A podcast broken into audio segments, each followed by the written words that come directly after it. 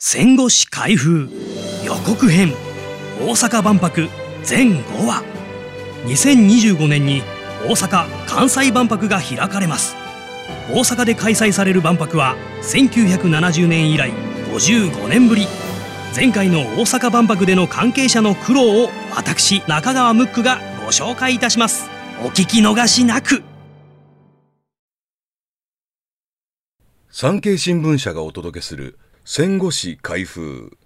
最後までお聞きいただきありがとうございます。番組をフォローすると最新エピソードが自動でダウンロードされるので外出の際にはデータ容量を気にせず楽しめます。番組右上のフォローボタンからぜひフォローをお願いします。また Apple Podcast では高評価とレビューをお待ちしております。ぜひ皆様のご感想をお聞かせください。